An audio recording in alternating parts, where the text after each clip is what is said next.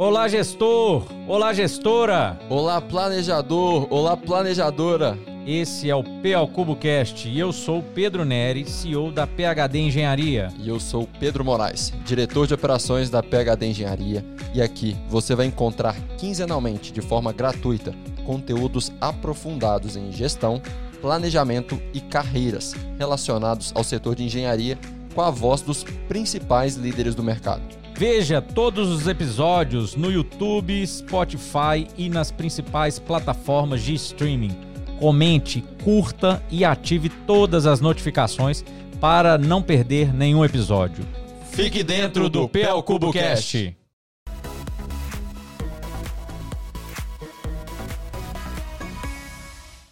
Olá, gestor! Olá, gestora! Olá, planejador! Olá, planejadora! Estamos começando mais um PL CuboCast. Eu sou o Pedro Neres, CEO da PHD Engenharia. E eu sou o Pedro Moraes, diretor de operações da PHD Engenharia. E aqui, como você sabe, você vai acompanhar quinzenalmente conteúdos gratuitos de carreira, gestão e projetos no mundo de obras e de engenharia. E hoje vamos começar com uma pergunta para você. Em um mundo tão rápido, com tanta informação, onde você está buscando conhecimento. Hoje nós vamos falar de aprimoramento profissional, de metodologias do mercado de gestão de projetos, de apoio que nós, gestores, gerentes, planejadores, precisamos para atuar no mercado. E nós vamos trazer aqui a, o convidado do PMI, Project Management Institute, que é o PP, completando o PL Cubo Cash, os dois Pedros e o Pedro Paulo, né? E para iniciar e trazendo essa parceria do, da PHD com o PMI, nós vamos começar e para você a segunda temporada do PL CuboCast. Você que acompanhou os primeiros 17 episódios da primeira temporada, nos acompanhou, viu como o PL CuboCast foi evoluindo ao longo do tempo, é um convidado especial para começarmos hoje a nossa segunda temporada. Bora e, lá? Bora lá começar. Vai ser muita novidade, né, Pedro? Vai, vai. Depois dessa Mudamos turma a camisa, toda... ó. Já mudou a camisa, já tá o é, Senado diferente. Exatamente, exatamente. Mudou muita coisa. E a gente está trazendo né, um convidado muito especial. Pedro Paulo, vou, vou ler aqui, porque realmente é, é bastante informação, viu, Pepe? Professor, especialista em redes de computadores e banco de dados, graduado em tecnologia e processamento de dados, certificado do PMP, certificado PMP, desculpa, voluntário do PMI desde 2012, 11 anos, né? 11 anos para 12.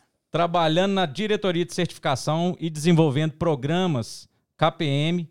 Pedro Paulo também teve passagens muito relevantes pela Prodabel, BH Trans, Urbel e outras aí que a gente teve que parar aqui, viu, Pepe? Senão a gente ia delongar demais. E hoje está cumprindo seu segundo mandato, né, como presidente do capítulo do PMI aqui em Minas Gerais, que é né? Nada mais aí que o quarto maior capítulo da América Latina e o terceiro do Brasil. Pedro Paulo, seja muito bem-vindo, né? Como parceiro e agora aí, né? Contribuindo com o nosso podcast ao PL CuboCast. Fala pra gente aí, dá uma, um, uma introduzida aí pra turma te conhecer e realmente eu acho que vai ser um, um, um episódio de muito conhecimento, muito pessoal. Fique aqui, participe até o final, porque vai ser muito interessante. Olá, pessoal. Boa noite. Então, estou aqui junto com meus novos parceiros, né? Meu nome é Pedro Paulo Coutinho, mas vocês vão descobrir durante um pouquinho da nossa fala que eu fui rebatizado no PMI de Minas como PP. E hoje sou conhecido, inclusive, em casa como PP. Ninguém mais me chama Pedro Até a... Até a patroa. Até a patroa. menino, todo mundo já me chama de PP. Então, é, minha história no PMI começou como começa a maioria delas, né? Eu trabalhei na prefeitura de Belo Horizonte, numa autarquia chamada Prodabel, e lá trabalhei por 37 anos. E para aguentar trabalhar no mesmo local, mesmo trocando de áreas dentro da infraestrutura, por 37 anos é um negócio meio difícil. Então o que aconteceu que foi com 21 anos, em 2007, eu fui trabalhar dentro de um PMO. E lá eu senti que eu precisava dar uma mudada na minha carreira. E eu fiz uma virada trabalhando com projetos. Então a Prodabel nasceu pra, pelo próprio nome, né, processamento de dados do município de Belo Horizonte, que foi o primeiro nome nasceu para fazer a informática da autarquia da prefeitura. Né? Então, todos os órgãos consultavam e faziam informática com a gente. Só que com o boom do downsize, que foi a criação de redes locais, cada órgão passou a ter a sua rede. Então, a Prodabel perdeu um pouco da importância por causa disso. E aí a gente especializou em projetos. E aí culminou com a minha entrada no PMO em 2007. onde eu fui apresentado para o PM Box. Vocês conhecem o PM Box, não é um livro bom de ler, né? sem orientação, precisa de uma orientação. É. E aí eu já tinha um pouco de prática de, de, de dar aula, porque numa empresa como essa, muitos funcionários, tecnologia IBM na época, a gente precisava de ir fazer treinamentos caros em outras cidades do país. E quando voltava, tinha que transmitir esse conhecimento para os funcionários. Então, eu já tinha essa expertise de dar aula. Usei de 2007 é, em diante para poder aprender um pouco mais, estudar e consultar o PMBOK e conheci o PMI, fazendo consultas 2000, na internet. 2007? É, 2007, quando Bacana. eu fui para lá. E aí conheci o PMI em 2009, já tinha dois, três anos eu pegava ali as áreas de conhecimento para explicar para os funcionários. PMO sabe Legal. como é que é, a implantação não é fácil. Não, não. Você tem que pescar as pessoas, né, laçar os caras no corredor. Vem cá, vamos botar o seu projeto aqui, é bom para você, é bom para todo mundo. Então a gente foi fazendo essa cultura, mas nada muito formal. E aí, em 2009 eu senti a necessidade de me associar ao PMI, filiei ao PMI Internacional e ao capítulo de Minas. E na sequência fui começando a estudar para certificação. Quando foi em 2012, né, eu fiz a minha primeira tentativa de prova, mas eu fiz um curso preparatório no capítulo. Guardem isso, tá? Diretoria de Certificação e Desenvolvimento Profissional. Primeira dica, primeira dica é, aí para a turma aí, Pepe. Fui lá fazer o curso preparatório. E lá eu encontrei a estrutura muito bem montada, né? A gente até hoje trabalha com dois professores dentro de sala de aula. Um professor titular, que é o cara com mais bagagem, experiência, né? Tem mais exemplos para poder passar para a turma. Isso dentro do capítulo? Dentro do capítulo o curso é feito com dois professores. O professor titular, que é esse cara mais gabaritado, mais experiente, mas tem a figura do professor de apoio, que a gente chama. Pra tirar dúvida ali e tal. Pra tirar dúvida, e é o cara que é recém-certificado. Ele acabou de tirar a certificação. Ah, então, esse cara é muito importante. É, tá não tem a bagagem, experiência, mas tá, tá com tá tudo fresco. É. Questão, o que, que cai, o que, que não cai, como cai, né? Então, eu comecei, é, eu fiz esse curso, passei na prova de primeira, e no outro dia útil seguinte, eu me inscrevi como voluntário. Então a história é essa. Em 2012 eu tirei a certificação e virei voluntário imediatamente após. E aí fui voluntário, apoio de sala, que é o cara que prepara o café, distribui lista de presença, faz é, avaliação. É, estagiário, é estagiário. É estagiário Muito interessante a história. E na diretoria de certificação e desenvolvimento profissional. Comecei minha, minha, minha vida de voluntário ali. Legal. E aí não conseguia ficar calado. Dava muita dica, tinha acabado de tirar o exame, então, é, muito brevemente eu fui promovido para professor de apoio e comecei a dar aula. E aí sempre o professor titular comigo, e eu dando aula como professor de apoio. Logo, logo virei o professor titular, porque algumas questões. É, alguns professores não, não, tinham tanta destreza e eu acabava ajudando, né? Participando, não é para queimar ninguém, mas assim, eu participava da aula do cara, e aí as pessoas que na época dirigiam o capítulo começaram a enxergar isso como oportunidade e me promoveram para professor titular. E aí nessa diretoria foi assim. Só que o capítulo é grande, são oito diretorias, presidência, vice mais seis. E aí acabei me envolvendo com a filiação. Na época, o professor Moisés era o presidente. E aí, na verdade, ele era diretor de filiação e voluntariado. E me convidou para fazer um trabalho ruim. É, o trabalho que o Moisés me colocou para fazer é ruim, mas é muito necessário. É como se fosse um CRM. A gente fazia contato com filiados para manter os caras filiados. A gente chama isso de retenção. É, ganhar novos filiados não era jogado. Não é o que o PMI é, colocou como objetivo estratégico. É, a gente precisava manter o pessoal. Então a gente fazia um trabalho de CRM meio cansativo, mas eu estava vibrando, cara. Virei voluntário, é. entrei na equipe do Moisés, a gente ganhou o prêmio em 2013. É o Retention Award, que é o prêmio de retenção. Então foi o capítulo que mais reteve é, voluntários filiados aqui no Brasil. Que e legal. isso começou a marcar minha carreira. E na sequência, o professor Fernando Souza me convidou para assumir a cela de é, aquisições. É a cela que fazia compras no Congresso Regional que é um projeto grande que a gente tem também. Todo ano a gente faz um congresso. É, é o maior, né? É, maior e, projeto. aí várias celas, e, e eu fui para celas de aquisição, e, e, aí comecei já a trabalhar na terceira diretoria. Então, na sequência, certificação de desenvolvimento profissional, filiação voluntariado, e depois entrei também em programas. E aí comecei a trabalhar, e vários trabalhos. E aí, mais para frente, a gente vai conversar sobre trabalho voluntário. Comecei a me dedicar, as coisas foram acontecendo. E, e isso é necessário uma pausa, porque é, outras pessoas têm que ser criadas. Né? Eu sempre trabalhei assim. Você tem que trabalhar. ali, né? Rotatividade e também é, sustentabilidade do capítulo. Eu não vou ser líder de célula o tempo todo. Então a gente ia criando líderes, os caras iam subindo e eu fui progredindo na carreira. Moisés foi o primeiro que me deu a oportunidade. Ele me chamou para um cargo que a gente chama de executivo nomeado, que é o braço direito do diretor. Esse cargo é limitado, só tem dois por diretoria pelo nosso estatuto. Então eu assumi e aí comecei a destacar um pouco na liderança, na governança, e aí comecei a substituir em reuniões, as coisas foram acontecendo. E culminou com um convite que ele me fez para disputar a chapa para diretor de certificação e desenvolvimento profissional, a diretoria que eu falei. 2017, 2018, a gente foi eleito e eu virei diretor, pouco mais que quatro anos trabalhando como voluntário, eu virei diretor daquela diretoria que eu tinha começado os trabalhos. E aí, cara, asfaltei tudo lá, né? A gente pegou terreno, terraplanou, asfaltou, falando de engenharia um pouquinho, deixou cortou tudo mato, cortou mato, né? Arredondamos o processo, deixando tudo pronto. E foi minha primeira, vamos dizer assim, direção. Primeiro Legal. cargo diretivo, foram dois anos como diretor de certificação e desenvolvimento profissional. E aí eu não sou muito de repetir, sabe? Nessa época, o PMI ainda trabalhava com eleição por chapas. É, é, é bom fixar esse conceito. É, isso eu mudou. Eu comecei nessa época. É, isso mudou de um tempo para cá e eu vou contar para vocês. Então, é, quando terminou o meu trabalho, eu falei, beleza, então agora eu fiz o que eu tinha que fazer, vou continuar como voluntário, mas vou sair da direção. Aí o Moisés me fez um convite, não, vamos fazer, eu quero fazer a reeleição, ainda tem projetos que eu não implementei, e eu quero disputar, vai ter outras chapas, mas vamos tentar. Eu falei, beleza, vou na certificação. Ele falou, não. Eu falei, pô, Moisés, você não gostou do meu trabalho? Ele falou, não, gostei muito, ficou tudo redondinho, agora você vai arredondar a filiação.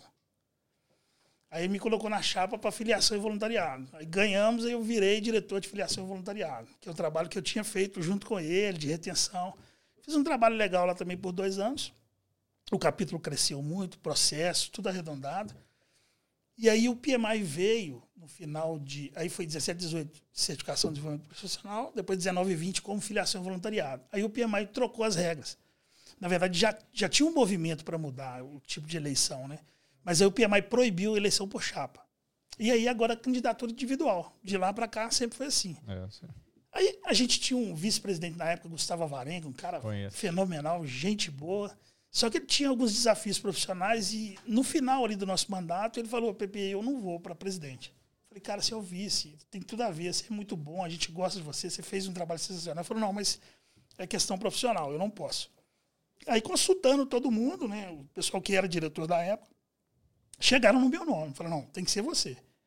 Aí eu coloquei meu nome na candidatura individual para ser presidente. E aí acabei vencendo também. Então, é, 2021, 2022 foi meu primeiro mandato como presidência. E aí entra um pouquinho da nossa conversa aqui. Meu primeiro passo foi implementar o PMO no PMI de Minas Gerais. Aí você vai falar, PP não tinha PMO no PMI, é. não tinha PMO no PMI. Vários presidentes e seus é diretores é tentaram. Ca casa de Ferreiros, pé de pau, né? Alguns vão ficar bravos comigo de eu ter entregado isso aqui, mas enfim, é. tiveram iniciativas, mas as coisas não rendiam, não pegavam. E aí eu tive uma ideia bacana que foi atrelar é, todo o orçamento, toda a verba do capítulo aos projetos. Então criamos, implantamos o PMO, colocamos ele para rodar, operacionalizamos ele. E aí é, toda diretoria que precisasse de uma verba para rodar qualquer projeto ou iniciativa tinha que comprovar a documentação em dia, indicadores atualizados, e aí a gente liberava a verba. Legal. Se não tivesse assim, a gente não liberava a verba. Aí a diretoria começou a funcionar, os TAPs atualizados, indicadores atualizados, e o PMO pegou. Acabou funcionando. E no finalzinho, com o PMO pronto já, eu acabei pegando também projeto social, que é uma, uma veia que eu tenho que eu não largo. A gente rodou bastante coisa legal, principalmente com a Rede Cidadã, Legal. que é uma ONG aí nacional, né? A gente fez um, uma capacitação do pessoal, pegamos os líderes, capacitamos nas disciplinas do PMBOK. Depois meu amigo Dilmar Amador foi fazer também a gestão ágil com eles, treinou os caras em ágil e eles foram replicando isso dentro da rede cidadã. E aproximamos também da Teto, uma outra ONG, e aí o mandato encerrou. E eu, não, como disse, eu não gostaria de repetir. Só que a candidatura individual, ela traz alguns problemas, tá, Pedros? É, se você não tem alguém com expertise, com experiência, esse cargo que é primordial, é, que é a presidência, é pode cair na mão de uma pode. pessoa que está despreparada. Não com má intenção, mas despreparada, é. não conhece os problemas, não consegue fazer engajamento, porque trabalhar com mão de obra voluntária não é um é, negócio fácil. Complexo. É complexo. Você tem que fazer um cara sem ganhar nada produzir o que produzir na sua empresa. Não é uma coisa que você vai aprender de um dia para o outro. Então aí eu fiquei receoso, troquei uma ideia com o pessoal da Latam, que é o pessoal que nos atende aqui na região 13, né, do PMI. E eles falaram, não, sem direção não dá para o capítulo ficar. Aí conversei com alguns diretores e o Marcelo Neves, que era um parceiro meu de administração e finanças, acabou colocando o nome dele. Eu falei, pô, uma disputa é legal. A gente disputou para a presidência e eu acabei vencendo. Então agora estou aqui no meu segundo mandato como presidente, 2023, 2024. É. E aí, se você me perguntar qual que é a onda agora? Parcerias, e é por isso que a gente está aqui. Agradeço Exatamente. por isso. principalmente mais instituições é, educacionais em parceria com o PMI. A gente quer trazer estudantes para cá, porque esses caras é que vão rodar o capítulo é, no futuro. Sem dúvida. E o social. Então agora a gente já tem é, aproximação com o Gerando Falcões, a gente já tem aproximação com, deixa eu ver se eu me lembro, Instituto Mano Brown, já tem conversas em andamento. E agora, nos primeiros seis meses do ano, a gente assinou seis contratos de parceria. Porra, a diretoria de interiorização e alianças, na figura do professor Fernando Souza, que foi o cara que me deu a oportunidade lá atrás. Hoje ele trabalha comigo nessa diretoria. Ele já assinou seis contratos de parceria com empresas. E a gente espera assinar o sétimo Vamos, muito em breve. É. Então é um pouquinho da história essa aí. O PP, legal demais. E para quem está em casa, é, você consegue dar uma dimensão, PP, do que é o PMI e qual a importância do PMI no mundo de gestão de projetos? Como que você sumariza isso para... Consigo, sim. Na verdade, o que acontece? É, o business do PMI é, compartilhamento de melhores práticas de gerenciamento de projeto. Então, o que é melhores práticas? Esse conceito, é, é para quem nunca ouviu, pode ser um pouco difícil de entender, mas é simples. É fazer o que tem que ser feito de uma forma melhor. Então, a gente preocupa ali com a tríade de custo, recurso, escopo, qualidade, qualidade. e tal. Então, é fazer da melhor forma possível. Então, existem voluntários no mundo inteiro compartilhando melhores práticas, escrevendo um guia chamado PMBOK, que é uma referência. E o Instituto trabalha em prol disso. Então a gente não tem fins lucrativos, mas a gente quer disseminar as melhores práticas para tudo quanto é lá. Então esse é o grande, eh, vamos dizer assim, o grande objetivo, o grande propósito do PMI. E nós, voluntários, é, a ampla gama de voluntários no mundo inteiro, né, a gente só tem é, função assalariada lá no board, na Filadélfia, onde tem os caras que são assalariados, trabalham para o PMI oito horas por dia. O restante da mão de obra, 99,9%, é mão de obra voluntária, fazendo isso acontecer no mundo inteiro. Legal. Legal ter Então, o grande isso. propósito é esse: é disseminar melhores práticas sem, sem nenhum objetivo financeiro. Nossa ideia é melhorar e fazer melhor. O propósito é aumentar o nível de gestão, né? De projetos, gestão de, de obras. Maturidade. Mundo, aumentar essa maturidade. É, né? Exatamente. E As pessoas muito... façam mais é, com menos e com a mesma qualidade. Legal. E vai muito de encontro com o propósito do PEL Cubo. O PEL é. Cubo, né? Gestão com performance, é trazer profissionais, pessoas, líderes, para a gente levar isso para o mercado de uma forma gratuita aí. O pessoal tá aqui, ó. É o, a lenda aqui do PMI Opa, aqui, ó. Um, aí, ó. um baú de informação aqui realmente. E eu queria, assim, até para o pessoal, porque tem gente que escutou PMI, acredito que é a primeira vez hoje, né? Tem algumas siglas, além do PL Cubo Cash, tem o PMP, PMBOK, PM, PMI, para você dar um, só um, uma, uma introduzida para o pessoal entender. E uma pergunta: por que, na sua visão, o capítulo de Minas Gerais é, sai tanta pérola daqui que a gente sabe que aqui, né, né, é, tanta diamante daqui de dentro. Eita, olha o tamanho da minha responsabilidade aqui, falando com vocês, gravando, falando com o público. Realmente um capítulo diferenciado, né? A gente teve como fundador Ricardo Viana Vargas, que é uma referência mundial em gerenciamento de projetos. Já ocupou cadeira no board. Eu não vou falar todos os casos até chegar no board, que ficaria aqui falando a noite inteira. A gente tem também Ivo Michalik, que é outra referência, voluntário internacional do PMI, foi meu professor, liderou as turmas de gestão de projetos do IETEC, é um cara fantástico. Né? E, e, e, ele ocupou uma posição que eu gosto de referenciar sempre, que é mentor. Ele era o mentor da região 13 da América Latina. Então, é um cara de referência para todos os presidentes. Ele é mentor dos presidentes de Ele foi capítulo. mentor, é, ele foi mentor. Tá. E ele, e na sequência, Miriam Moura, que é outra que foi minha professora, minha parceira, minha presidente quando eu fui lá o líder de aquisições do Congresso, me deu grandes oportunidades. Então, só para citar três nomes aqui. São só referências, né? São só esses três só aí. Crack. Ricardo Vaz, Ivo Michalik, Miriam Moura, são pessoas. Juan Almeida, Moisés Luna, que a gente falou dele agora há pouco. Só gente diferenciada. O Moisés foi Masterclass, que é uma turma especial que faz um treinamento especial no PMI, no board do PMI. E esses caras são referência, né? Então, Moisés, o Juan também foi masterclass. Então, são caras que saíram aqui do capítulo de Minas Gerais. Então, a responsabilidade do PP não é pequena, é, é bem grande, grande. É grande. E a gente tem que manter essa régua alta, porque a gente estava agora num evento em Cancún, onde o Ricardo Vargas foi um palestrante especial, que a gente chama de keynote num dia dele lá. E ele contando a história e eu emocionado na primeira fila, numa mesa na frente dele. E ao final da palestra eu fui cumprimentá-lo, né? Então, essas coisas acontecem. Então, o PMI tem esse, esse vamos dizer assim, esse sangue que borbulha e espalha esses caras para o mundo inteiro. E isso é uma referência. Legal. Né? Então fica difícil a gente não tratar com o PMI de Minas com qualquer coisa que o você peso, vai fazer. O, o, negócio é pesado. é, falar do PMI de Minas vamos, é peso. Vamos fazer alguma coisa. Eles pensam sempre é. no PMI de Minas. Né? Tem um, um, case interessante que é bem rápido de contar. É, a gente teve uma jornada do conhecimento, que foi uma ideia do Ricardo Triana, que é o manager, né, o diretor da América Latina do PMI, chama Ricardo Triana. É uma grande referência também. É, na época da pandemia, não tinha mais evento presencial, todo mundo parado, todo mundo em casa, e ele teve uma grande ideia de criar um projeto lá que chamou Jornada do Conhecimento. Era associação de alguns capítulos do PMI, e você me perguntou, eu vou responder, nós somos 15 capítulos no Brasil, né, e aí ele teve uma ideia de criar a Jornada do Conhecimento, que é um projeto grande, dividido entre capítulos, dando, é, vamos dizer, pinceladas né, é, de conhecimento online. Então, quando ele fez isso, a gente se associou a capítulos que a gente não tinha prática de trabalhar, não tinha costume de trabalhar. Aumentou o Isso deu muito certo.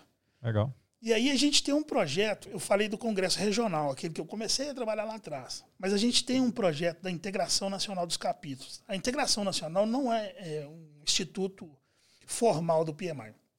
Mas tem muita influência. É uma associação, a gente tem um, um MOU, um tratado escrito, e a gente funciona associado. Então, os 15 capítulos se associaram através da integração nacional, e a gente tem um projeto, que é o principal deles, que é o CBGPL Congresso Brasileiro de Gestão, Projetos e Liderança.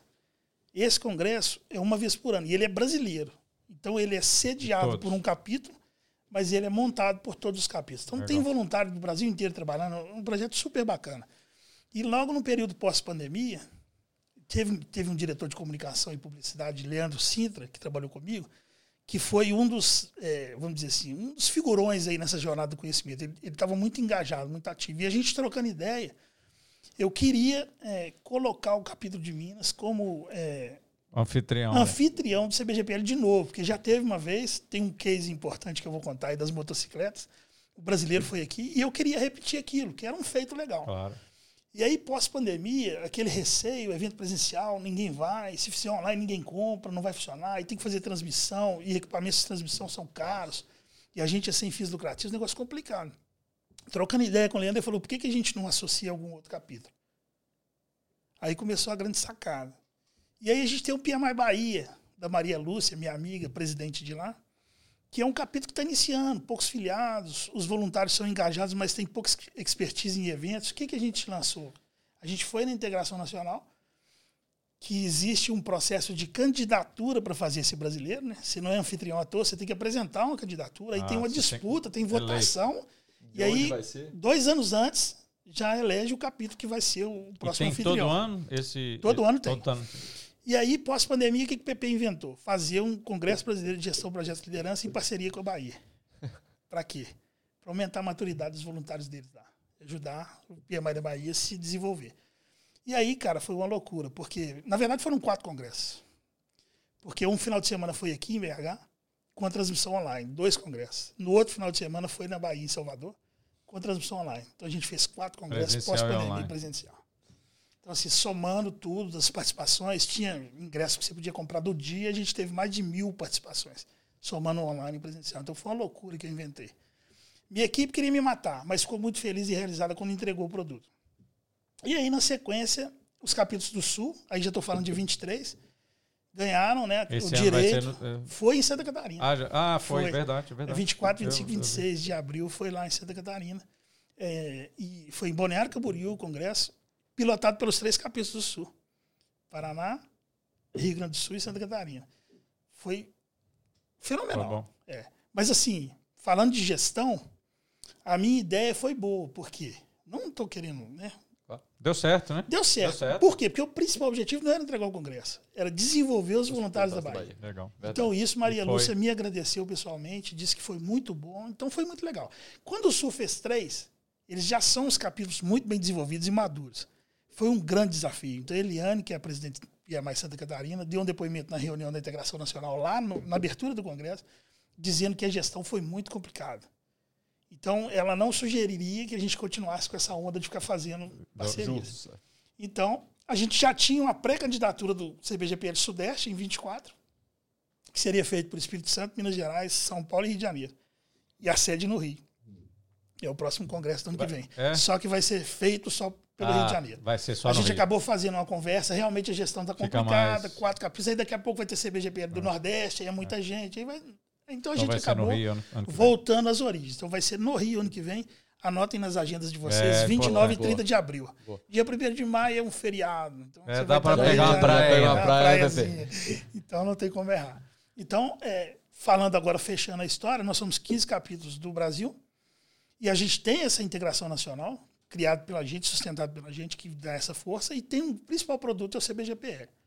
Então a gente teve na sequência o Minas e Bahia em 22, 23 a gente foi agora em Santa Catarina, em Balneário Camboriú, e 24 vocês estão convidados no Rio. Vou dar um exemplo até do, do meu irmão que está tá acompanhando aqui.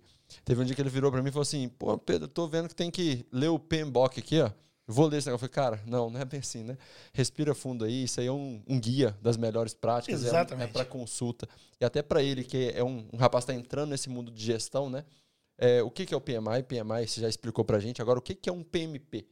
O que, que é o PMP? Né? E o que é o PMBOK na visão boa, de vocês? Boa, boa, boa.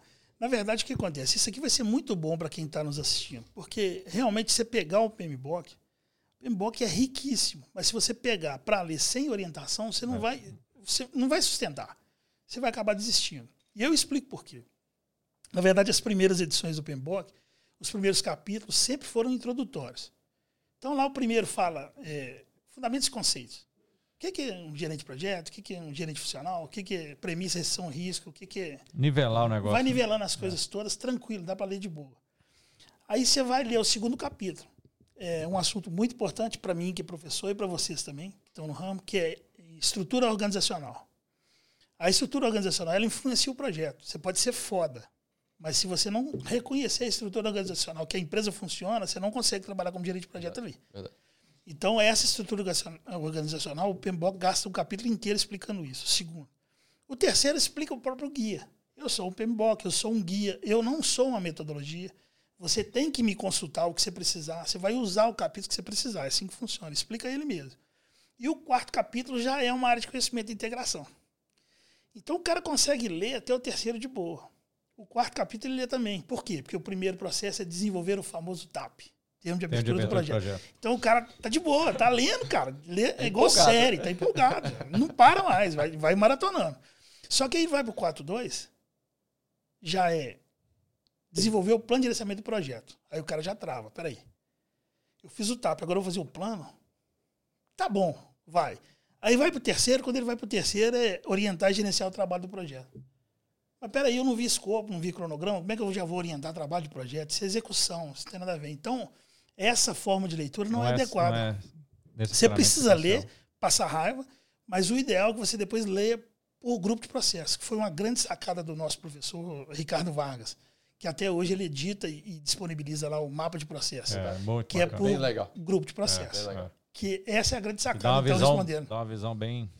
Aí, Xará, é por aí. Se você quer fazer uma certificação, quer se tornar um profissional, quer entender de fato gestão de projeto, a leitura adequada é por grupo de processo. Então você lê os três primeiros, que é introdutório, depois você vai na integração, lê o 4.1 e esquece. Aí o 4.2 abre o leque de planejamento, e aí você vai para o 5.1. 5 é escopo, 1 planejar o gerenciamento do escopo. Aí ele gera ali dois planos, plano de gerenciamento de escopo e requisito. Aí o 5.2 coletar requisito, definir escopo, criar EAP e para.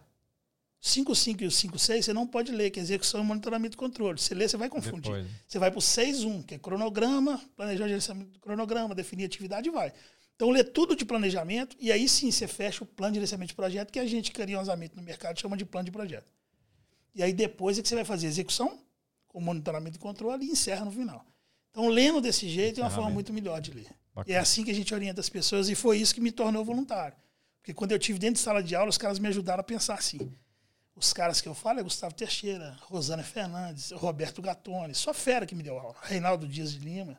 Então essas pessoas me ensinaram a ler e como gratidão eu me virei voluntário e estou aqui até hoje.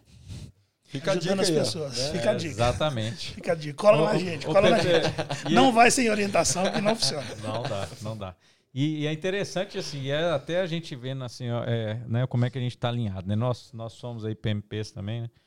É, tiramos certificação, a sua foi... Foi 2021. A minha foi 2016, né? O meu foi antes da, da metodologia ágil aí. Queria deixar um, um, um, que você explicasse que, assim, na nossa visão, a, quando o PMBOK mudou para essa pegada ágil, realmente mudou muito, né? O, na nossa visão. Qual, o que, que você acha? Né? Qual que é a sua visão aí desse período de mudança? E como que aí vou te dar um meu posicionamento.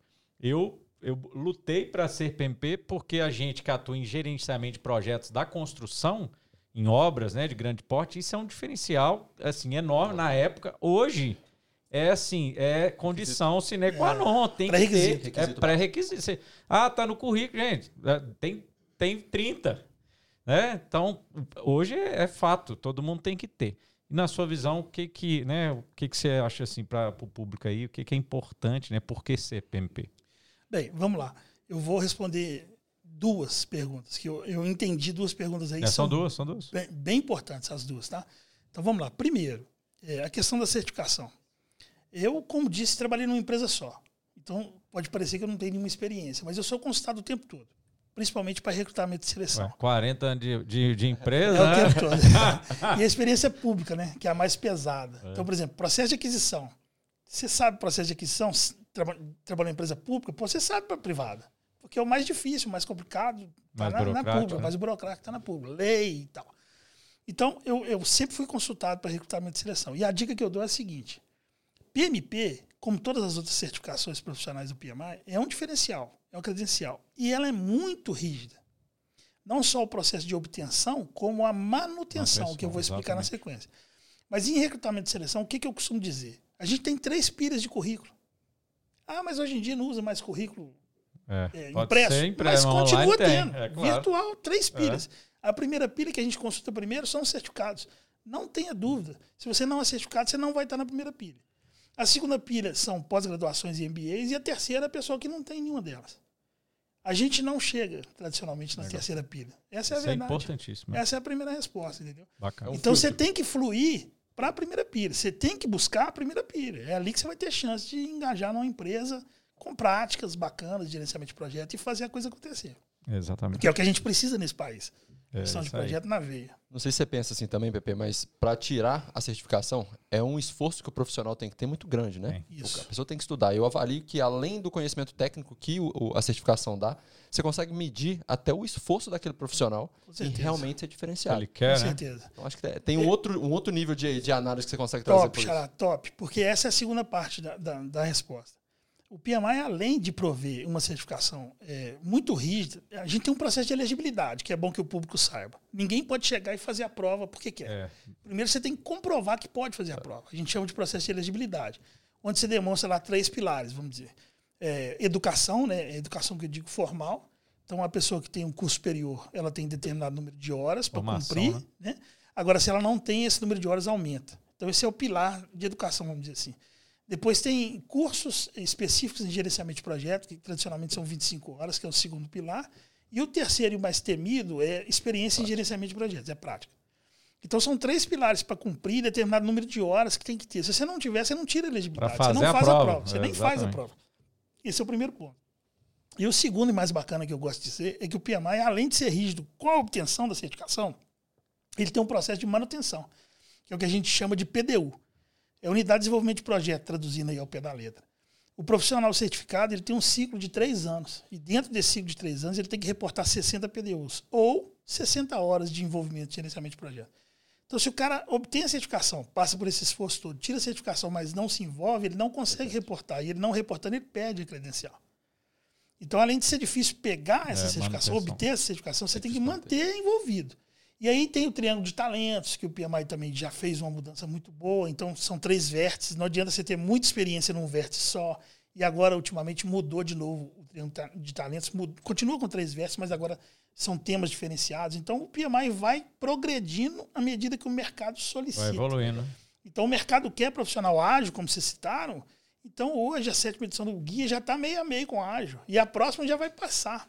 Né? O tradicional está diminuindo é muito importante, vocês sabem disso, vocês são gerentes de projetos, vocês sabem Sim. disso, são certificados, vocês entendem. Sem conhecer o tradicional, é, não dá para praticar o ágil. É, são colados, né? A sétima edição do guia é uma releitura. Mas, enfim, a quinta edição já tinha práticas ágeis. Né? Já tinha lá planejamento em horas sucessivas, já tinha muita coisa. A sexta agora está enraigado, está meio a meio. Um, um, um pensamento meu, não tem esse dado, não tem essa pesquisa. Mas eu acredito que tem metade a metade ali. E para a próxima edição isso já vai passar, com certeza.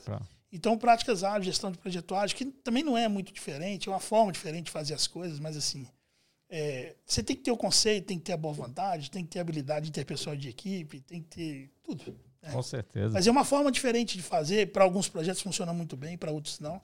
Mas tem que acompanhar, porque o mercado está indo. Se o profissional não for, ele fica para trás. Nós temos um quadro aqui, agora na segunda temporada, né? Uma novidade aí para todos. Temos quadros aí, um, um, realmente uma novidade.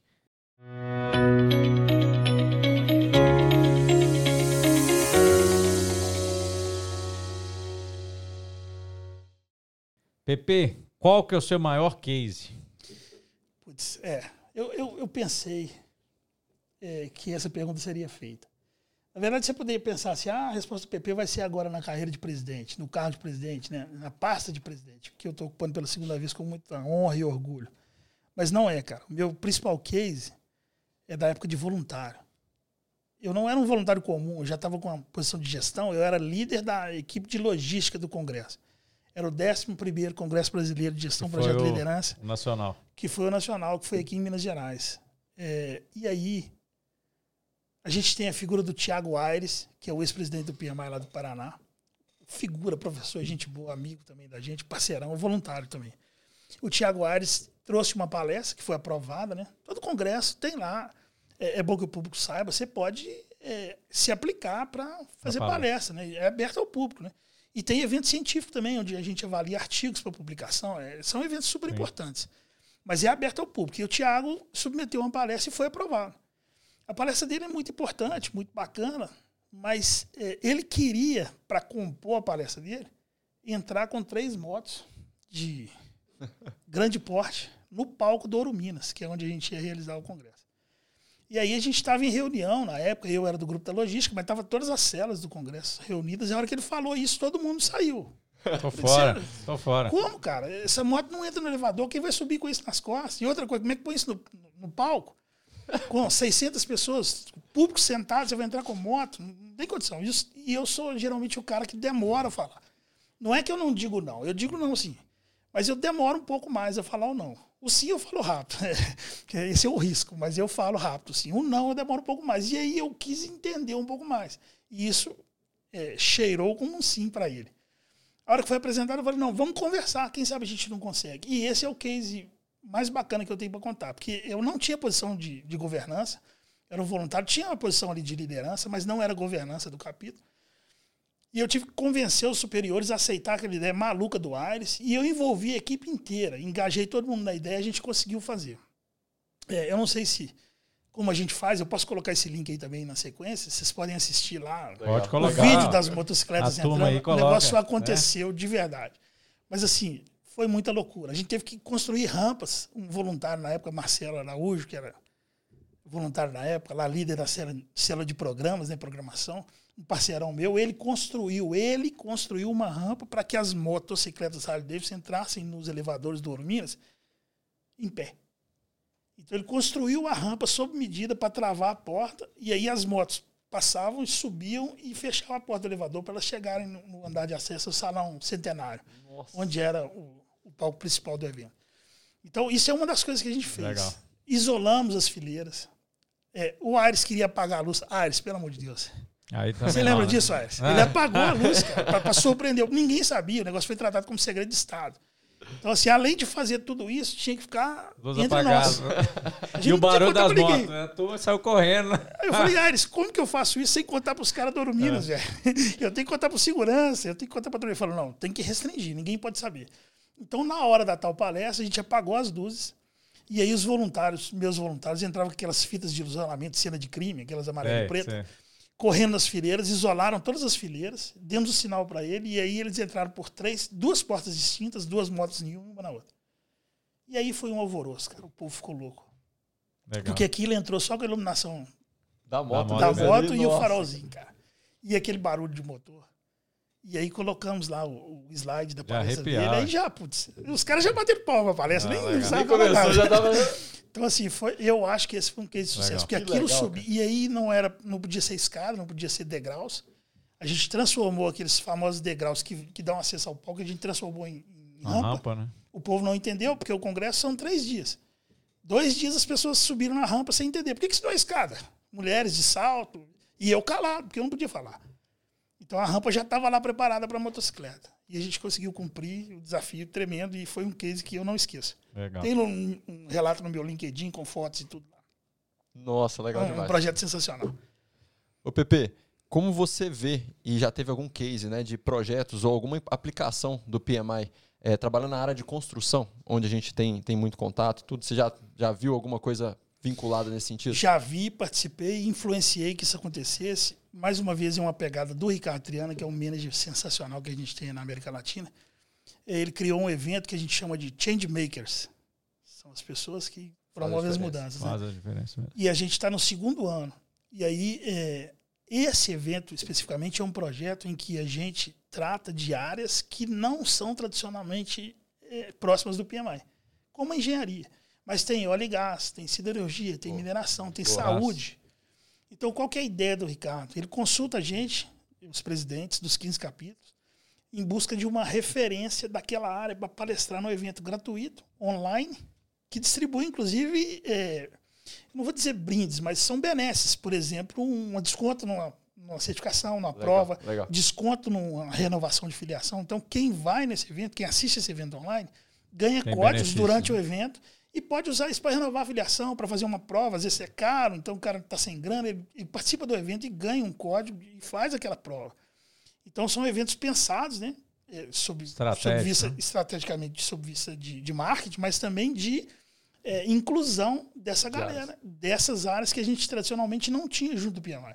Então é o segundo ano. A gente teve episódios agora, três, quatro dias seguidos. Na semana passada eu participei de todos eles online.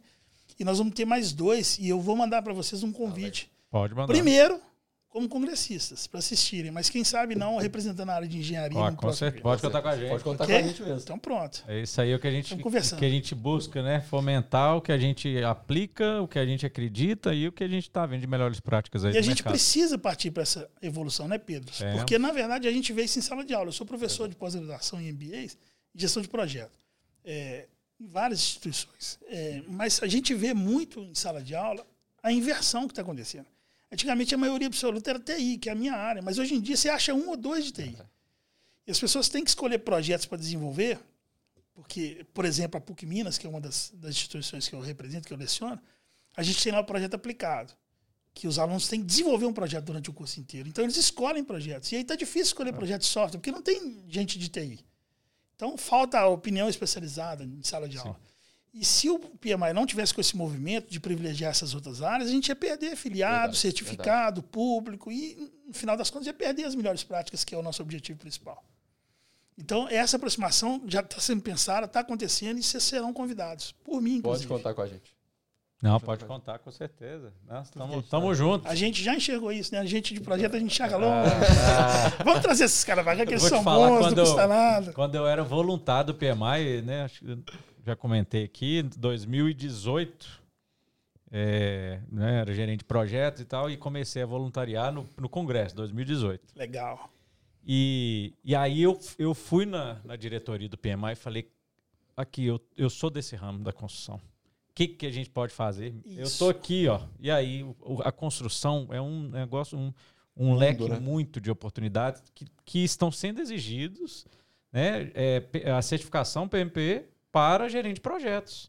Então, é um loca- local que os clientes exigem. Então, é um, para mim, é um, é um vasto Um campo aí de de- oportunidades para a divulgação do PMI. Pra... Isso. Pra e na sua fala, Pedro, eu acabei lembrando que eu estou devendo uma resposta. PMP, então, Ah, é, boa. é Project Management Professional, que é o profissional de gestão de Exatamente. projeto, que é a certificação mais conhecida do PMI mundialmente, né?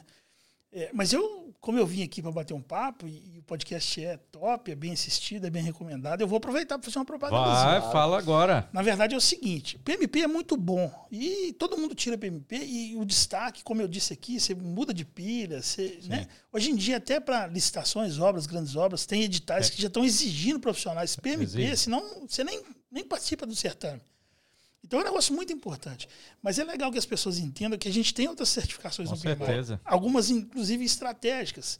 Eu cito duas que eu tenho eh, na minha pilha para fazer, que é a certificação de risco e a certificação de cronograma. Só para dar um exemplo, a gente deve ter aí 350, 400 profissionais PMP em Minas Gerais. Esse número, não, ele não pode ser comprovado assim, Só- fielmente. Só, só isso. Por quê? Era mais. Porque a gente só tem esse dado dos filiados. Ah, A pessoa não é obrigada a ser filiado ah, para entendi, certificar e entendi. também não é obrigada a manter-se filiado depois que certificou. Então a gente perde contato com esse número. Então esse número varia muito. Pode Mas vamos maior, dizer né? aí 350, 400, que a gente sabe. Aí você tem a certificação RMP, PMI, né, PMI, RMP, Risk Management Professional, que é o profissional de gestão de risco. Que é um cara que hoje em dia está Tá muito em alta. Tá em alta. Integridade, anticorrupção, compliance, LGPD. Cara, esse profissional é um top.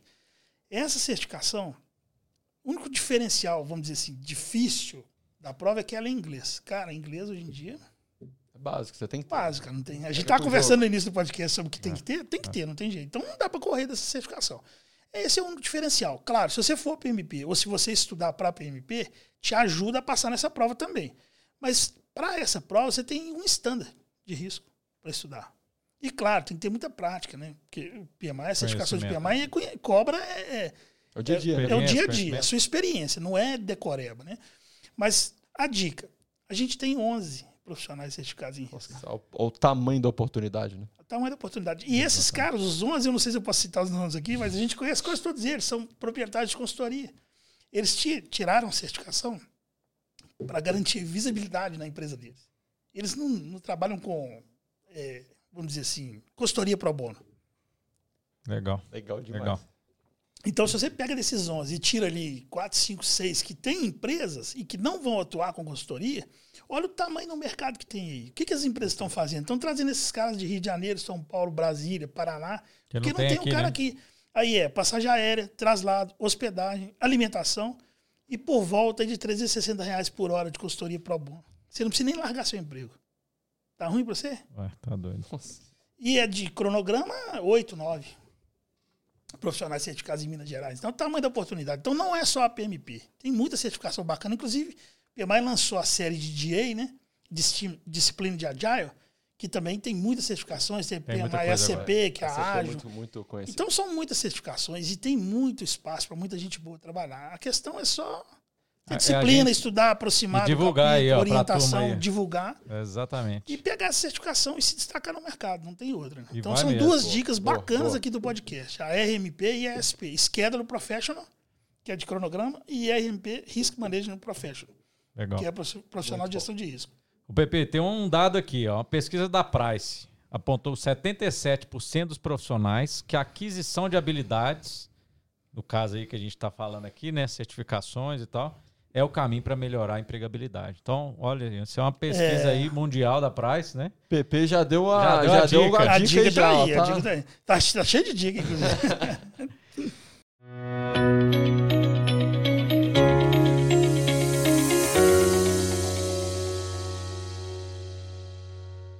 Temos um quadro agora, novo quadro, inovação e tendência de mercado, realmente trazendo aí uma informação é, importante, né? E a gente visando aí o que está vindo pela frente. PP, qual que é o principal objetivo aí, o futuro, né? Que você, como presidente, você está visualizando para o capítulo Minas Gerais ou de repente para o PMI? Você teve num evento agora internacional que o PMI já está, nós estamos aqui, o PMI já está olhando lá e já está já tá trazendo aqui para nós.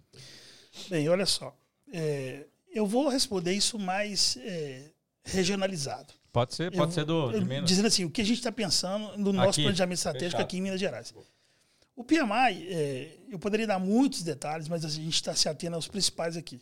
É um instituto sem fins lucrativos. Então, grana é um negócio complicado. E também não é o objetivo. né? A gente não tem o objetivo de juntar dinheiro. O PMI para quê? Conhecimento. A gente quer promover Fomentar, o conhecimento, né? gerenciamento de projeto para os nossos filiados. É isso. Reverter o que a gente recebe deles, que é uma parte da filiação, para eles próprios, né? Então, qual que é o grande segredo? Primeira coisa é trabalhar com mão de obra, mão de obra voluntária, que é um negócio que eh, dá um certo trabalho e tem que ter expertise. É. Então, sem os meus voluntários, eu não estaria aqui. Isso é a primeira coisa. Sem dúvida. Então, quem me conhece, tem voluntário, dois voluntários meus. Aí a aqui. turma quem aí, me conhece João sabe Paulo que eu promovo, inclusive, a, a liderança. Porque a gente tem que fazer isso. Nós que estamos na governança, a gente tem que pensar na sustentabilidade do capítulo. Eu não vou ser presidente mais. No podcast de vocês com esse tamanho Aí, e ó. audiência, eu já estou falando isso aqui. Já, Oportunidade para a turma aí. Falei isso na primeira reunião da diretoria executiva desse ano. Falei, eu não fico mais. Então, assim, dois mandatos eu já acho suficiente. Então, agora prepare-se. Esse é o recado. Quem é o próximo? Vocês têm que se preparar. Então, eu promovo muito na minha equipe, liderança, executivo nomeado, sobe, aí vem voluntário novo, aí esse cara vira um gerente de projeto, e depois gira, já não é mais gerente de projeto, vai para outro para aprender coisas diferentes. Então, acho que a grande pegada é no trabalho voluntário, essa é a primeira coisa. Mas a sustentabilidade ela é garantida de verdade com parcerias. Ah, legal parcerias. Eu acho que esse é o futuro. Então é quando se associa com uma empresa, por exemplo, e cria contrapartidas de interesse das duas que muitas vezes sozinhos vocês não conseguiriam fazer. Sim, sem dúvida. Então esse é, essa é a grande pegada. E vejam que eh, há pouco tempo no podcast eu disse que a gente assinou seis contratos esse é. ano já. então é, é, tudo que eu falo aqui tá, tá ligado. Tá acontecendo, cara. né? Tá acontecendo de verdade. Então o meu time pensa assim. Legal. Então a gente traz parceiros que podem nos trazer alguma coisa para os nossos filiados. Pô e a gente, em contrapartida, trabalha na divulgação, trabalha na parceria no congresso, um stand, uma palestra, o que for. Mas dentro das nossas pegadas claro, estratégicas. Claro, entendeu? Então, acho que o futuro nosso, não só do PMI, como do mundo, está em voluntário, trabalho voluntário, cara, projeto social. A gente tem que atingir o social. Não adianta ficar só no discurso. Sim. A gente tem que abranger o pessoal. Né? E, e também é, as parcerias, que eu acho que parceria educacional e empresarial é, é o que a gente vai fazer aí da metade. Agora estou com um quarto de mandato já, né? O ano passa já muito foi rápido. meio ano, né? É. Mas é, meio ano. os meus indicadores, pode olhar lá que estão. Ah, tá bacana. Né? Pode ir no PMO lá, que a presidência não fala, não. Tem dois aqui para comprovar. E é legal, é legal isso que você está falando, né, Pepe? Que vai muito do legado que a gente quer deixar, né? Isso, exatamente. O legado do PMI, fazendo ainda mais projetos sociais, né? Que o projeto é o que a gente sabe fazer. Isso. Se a gente conseguir contribuir com a sociedade dessa maneira, pô, já é um. Né? É, é, um, é um ganho. Um ganho, assim, Social, e não é difícil, muito, Não é difícil. Tem um evento, é presencial, cara. Pede lá um, uma doação é de alimento claro, não perecível é. de um é. quilo. Ah, mas, Pepe, não é todo mundo que leva. Cara, se 30% levar, levar, já, ganhou, já tem a doação. Já fez um o evento tá pago, né? Gente. A gente persegue sempre o break-even no PMI. Então a gente vai até onde as despesas pagam pelas receitas. Dali para frente a gente não quer obter lucro. Então a gente parte para o social. Legal. Oportunidade social. Então acho que é aí que está a grande sacada. E eu tenho feito isso aí na presidência, e isso tem se alastrado, e a gente está com conversas muito avançadas, como disse para vocês aí, com o pessoal da Gerando Falcões, é, Instituto Mano Brown. A gente já tem parceria com a Rede Cidadã desde o meu primeiro mandato, a gente está aberto conversas com a Teto. Se não me engano, já tem coisas acontecendo também lá na, na presidência. Então, eu acho que essa é a grande é sacada. O caminho, né? É o caminho. Isso e é, tem que começar pela presidência. Você tem, tem que fazer é claro, Tem que ser pelo é exemplo. Claro, é de, é de é top é, down. Pelo né? exemplo, exatamente. Isso é bem interessante, assim, até a visão nossa de, de mercado. Quando, né, antes da PHD, a mim, eu não tinha visão de parceria. E eu vejo hoje assim, não, não, não é concorrente. As pessoas, a outra empresa que não é seu concorrente. Cooperando. É, é, Exatamente. Ó, vamos, vamos elevar juntos? Vamos, vamos trabalhar junto no mercado? E aí você é parceiro. Sabe? Hoje um ajuda, o outro. E todo mundo aqui. ganha. Isso aí é o seguinte. Principalmente no nosso Brasil. Eu, eu falo isso, eu falo isso muito paulista, né? Quem tá aí, paulista aí nos, nos assistindo. O paulista é ganha-ganha.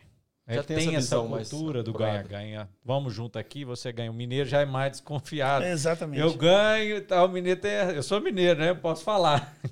Mas é isso, a gente a, a, é, tem que ser ganha-ganha. A gente tem que romper isso aí, cara. É, tem que quebrar esse paradigma. E eu tenho feito isso. E ajudar isso. as pessoas, né? ajudar o próximo aí, que tem muita gente precisando de ajuda. Eu não tenho número, cara, mas assim, as empresas e as instituições educacionais que a gente procura, eu não tenho o número, mas eu acho que a gente não tem histórico de não. Ah, as pessoas acredito. querem fazer, né, Pepe? Tem empresas que às vezes, por alguma questão estratégica lá, no momento não nos procuram, não nos dão uma resposta, mas talvez ainda dê no futuro. Mas não, a gente é, não, não, tem. Quero, né? A gente não tem nenhum não. Então, quer dizer, é possível fazer, cara. É só aproximar. É o que a gente tem feito aqui, né? Com certeza. Tá funcionando. A gente tá vendo um show de bola aqui. Ah, isso aí. Solta. É.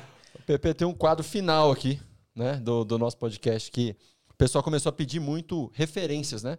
As referências que você é, acompanha, que a gente aqui acompanha. Então é o, o quadro chama Agora ou Nunca.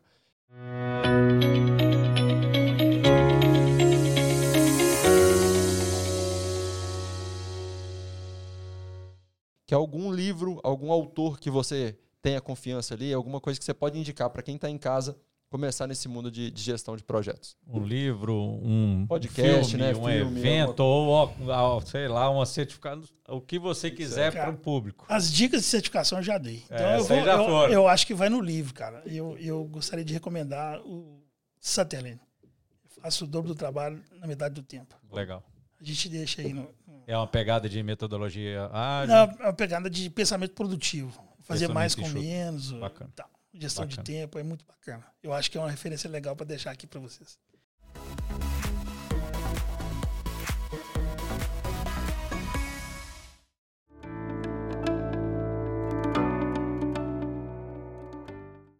E agora, como novidade para vocês que estão assistindo agora nesse início da segunda temporada, né, nosso, nosso é, primeiro episódio, com uma parceria aí com o PMI, nós estamos trazendo aqui o João Paulo, né, um convidado, que realmente vai ser uma, uma reviravolta aqui, né? Nós vamos ser os Agora nós mudou aqui e para divulgarem, né, tá aqui, ó, agora. Let's o talk. PMI em prosa, o podcast do PMI capítulo Minas Gerais em primeira mão aí para quem está assistindo, né? Vai ter gente boa. sabendo aqui a partir de agora.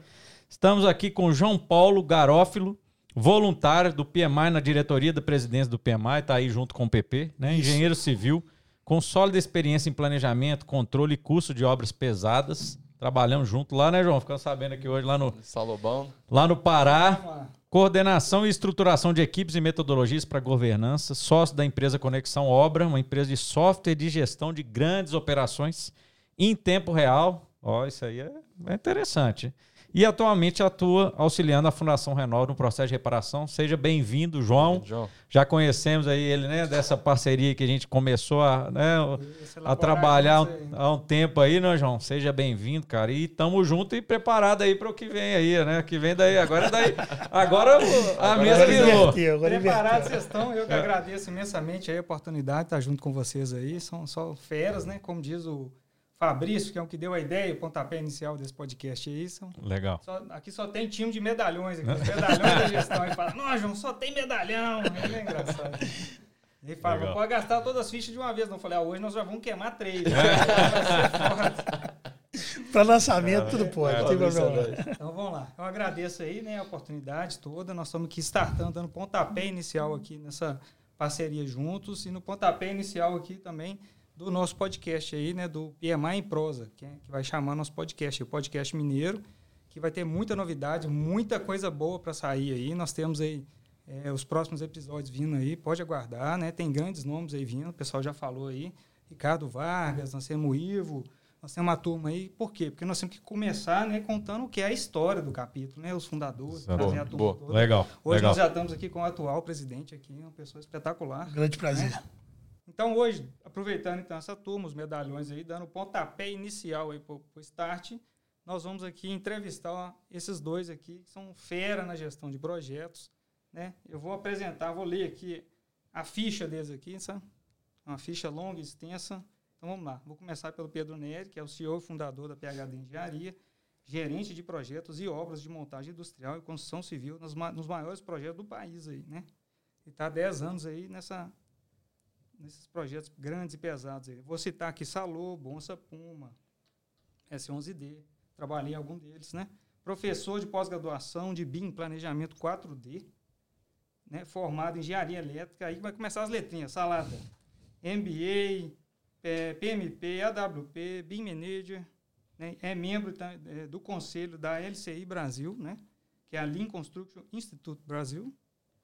E depois vamos passar aqui por Pedro Moraes. Pedrinho. Isso. Cheio de Pedro aqui. ó. É, o Pedro, tá, tudo, tá tudo em casa. Tudo É dominado. isso aí. É o cubo. Ele é o diretor de operações na PHD Engenharia, gestor aí com nove anos de experiência nas atividades de gestão e planejamento estratégico, né, gestão de, de projetos e obras industriais de grande porte e eh, paradas programadas.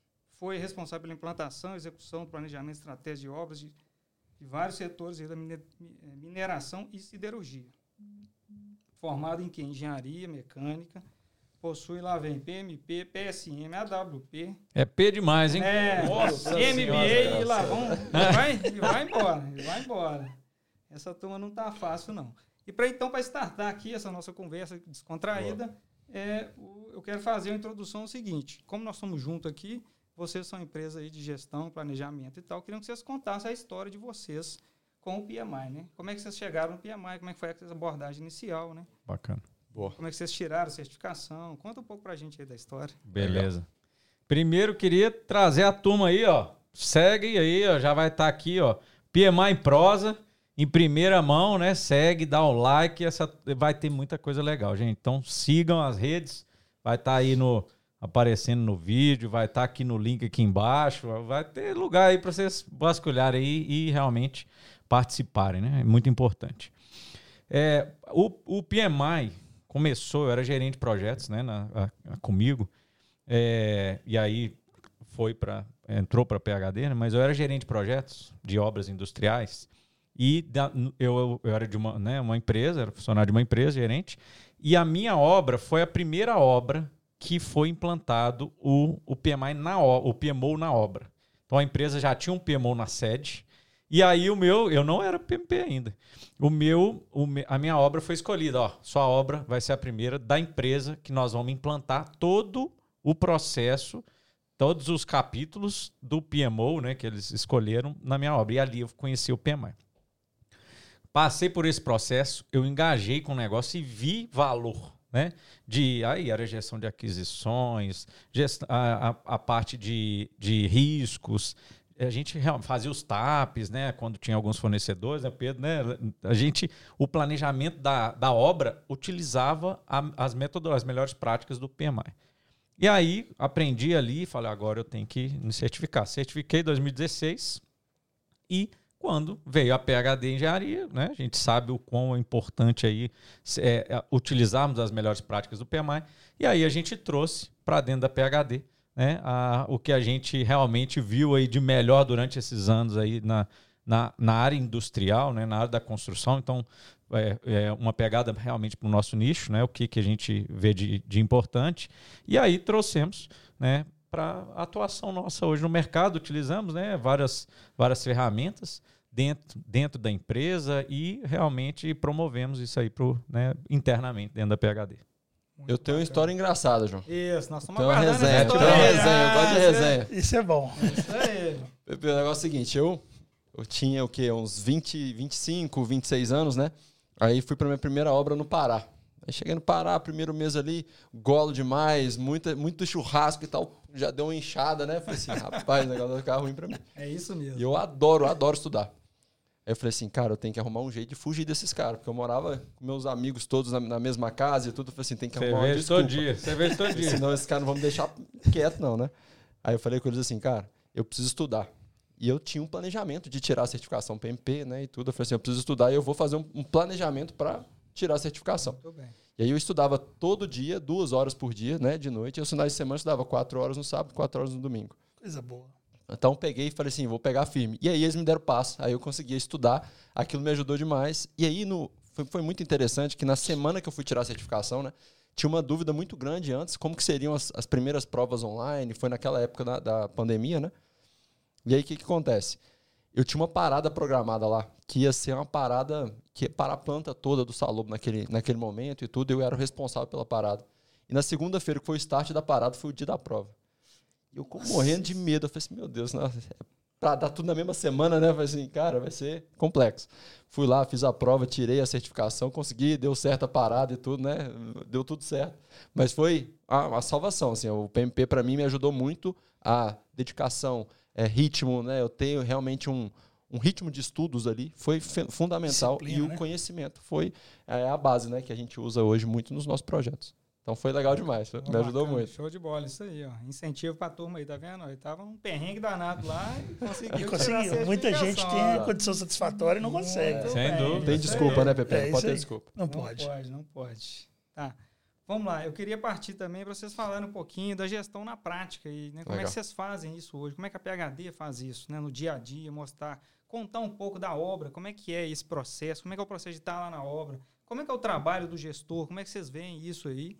Como é que é a atuação de vocês, então, nesse processo aí? Contar um pouco pra gente isso aí. Não, muito bom, Vai muito bom. ilustrar, né? Ilustrar isso aí pra turma. Vou dividir em duas etapas aqui, tá? A primeira é como a gente faz isso na PHD. A gente estava conversando no começo, o PP falou um negócio muito interessante. A vida é de um engenheiro é plano de ação estratégica, Meta. indicadores na veia, né, É, PP? não tem outro jeito. Tem outro jeito de fazer o negócio rodar, né? Então, quando a gente começou a empresa, a gente já tinha essa pegada, mas, como você mesmo disse, né? Casa do espeto, né? Casa de Ferreira. Casa de Ferreira, de espeto pau. né? Exatamente. Então, a gente demorou uns dois anos, a gente sempre fez Só isso. olha pra fora, mas não olha pra A gente dentro. É, pra dentro, exatamente. É difícil mesmo, né? É, É. difícil olhar pra dentro, né? Aí no ano passado, na metade do ano, parei, fiz uma, uma, uma imersão né, de gestão, aí cheguei cheio de ideia. Falei, Pedro, nós estamos atrasados, nós precisamos mudar.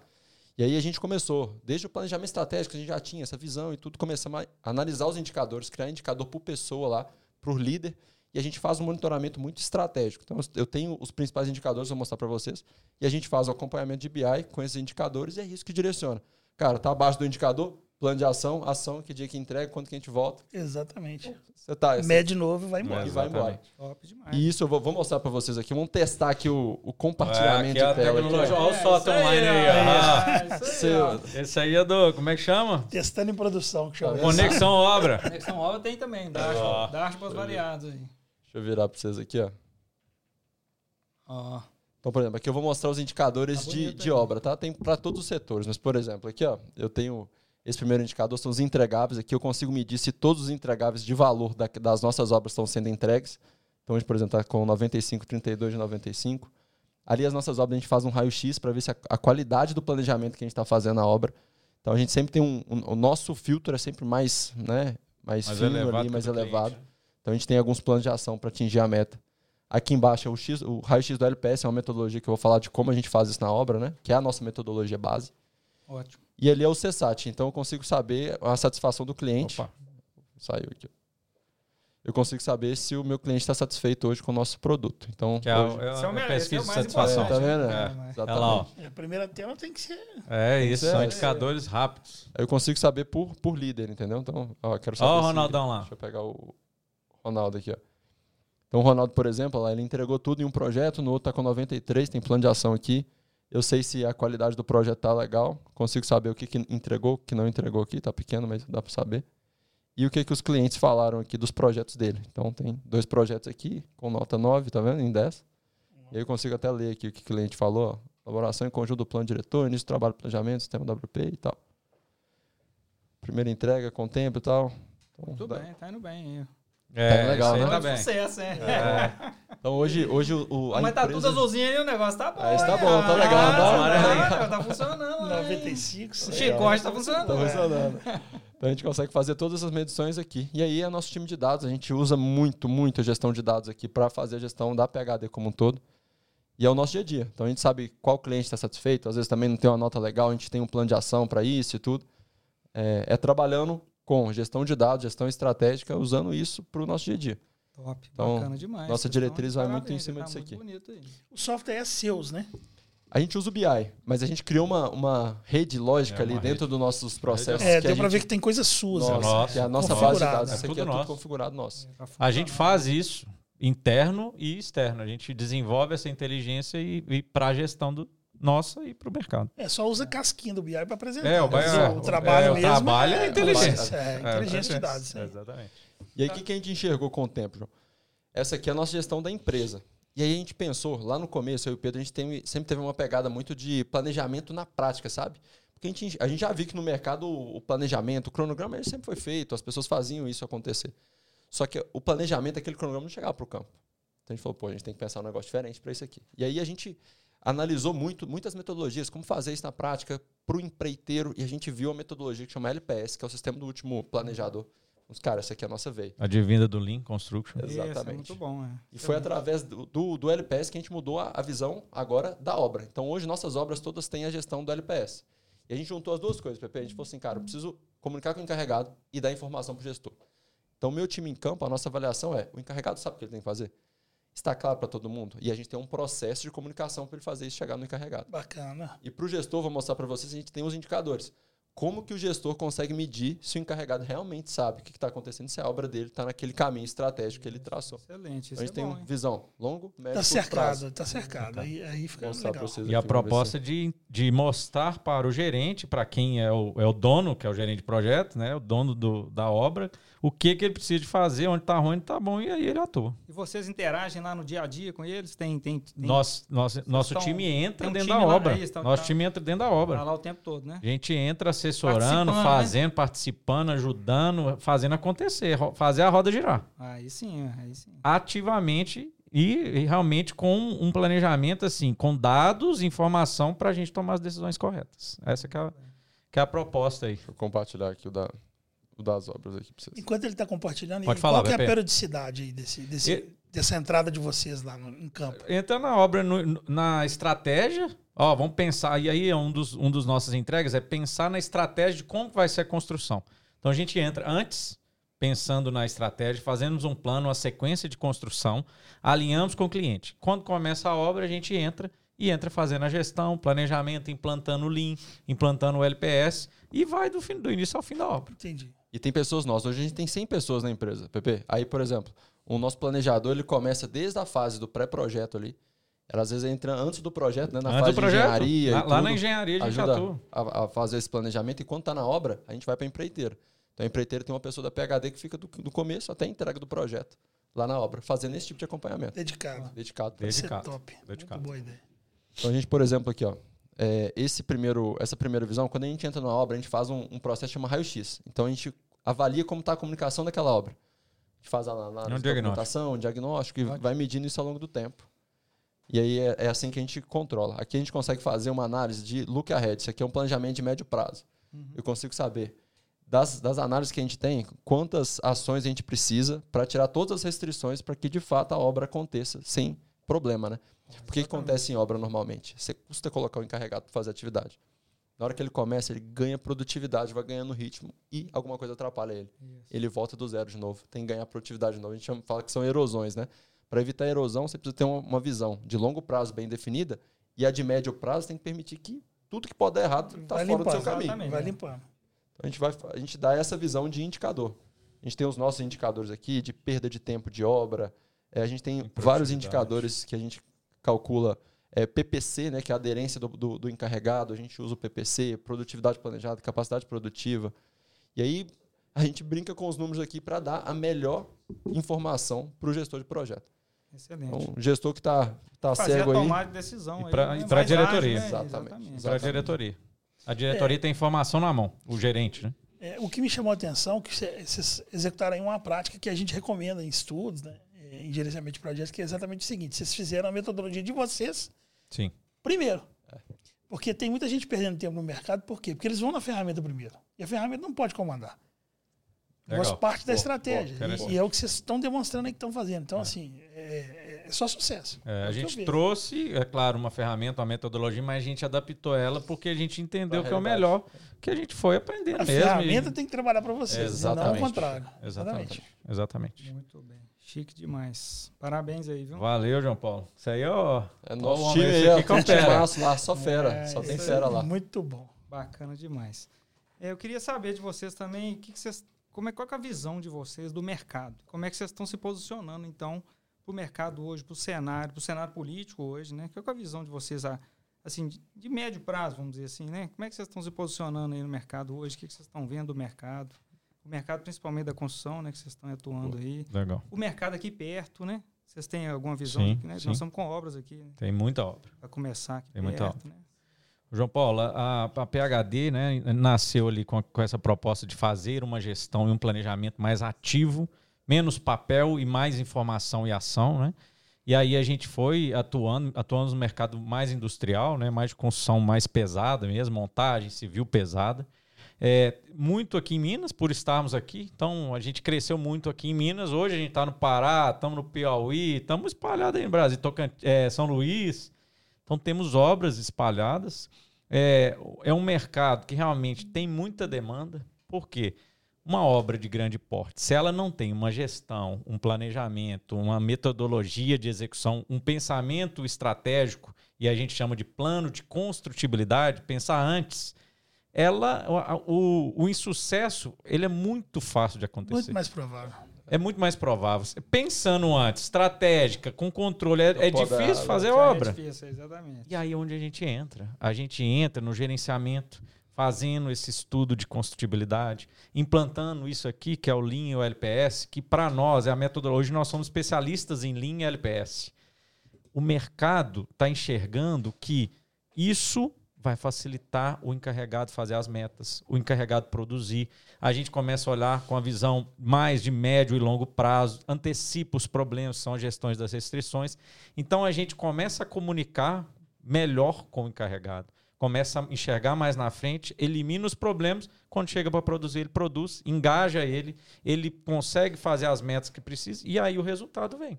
Então, o nosso, qual que é a nossa pegada? Gerenciar com dados, com um planejamento coerente e implantando a metodologia que a gente é especialista né, em e LPS no mercado.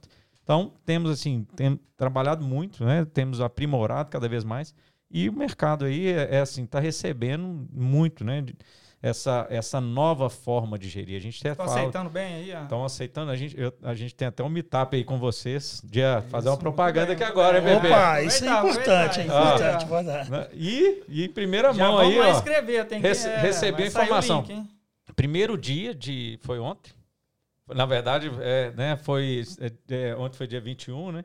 Hoje nós estamos gravando, mas vai sair na próxima semana.